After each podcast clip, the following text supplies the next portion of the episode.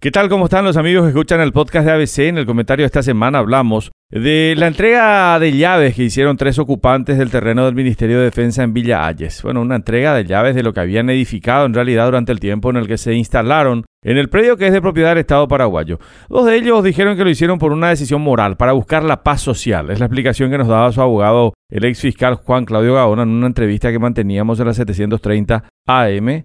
Gaona argumentaba que uno de ellos había accedido a un lote a través de un contrato privado firmado con alguien llamado Víctor León, quien le cedió la ocupación como pago por un vehículo en el año 2011. Y sobre el otro caso, el abogado dijo no saber cómo su cliente accedió en el 2012 a hacerse también con esta ocupación.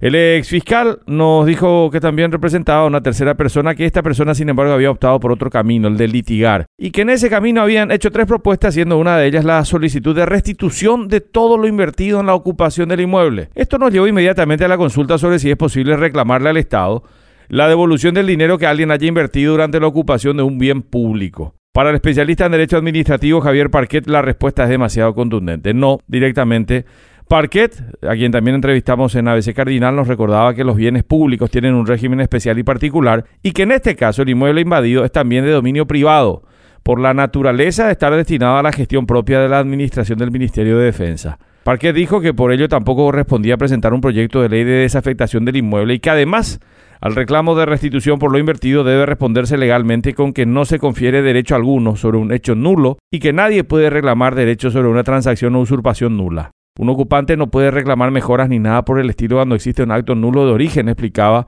este reconocido especialista en derecho administrativo. La discusión no acaba solamente en el debate sobre si se da un desalojo y hay restitución del patrimonio público. Eh, Parquet coincidió en que también otro aspecto relevante es que hubo negligencia y descuido en el manejo de una propiedad del Estado y que esto tiene que derivar en una investigación más amplia. Lo mismo expuso el especialista en Derecho Penal José Casañas Levy. Para Casañas tiene que abrirse un proceso penal que no se agote solamente en la invasión del inmueble, ya que los indicios marcan un caso mucho más complejo.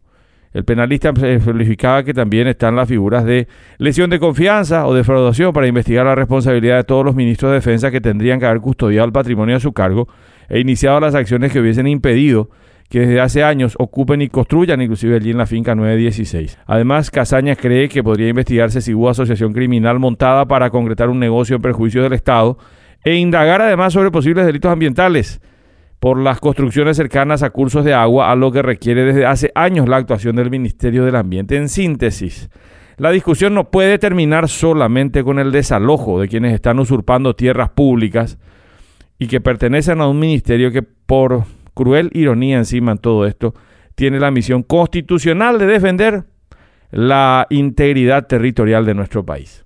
Hasta la próxima semana.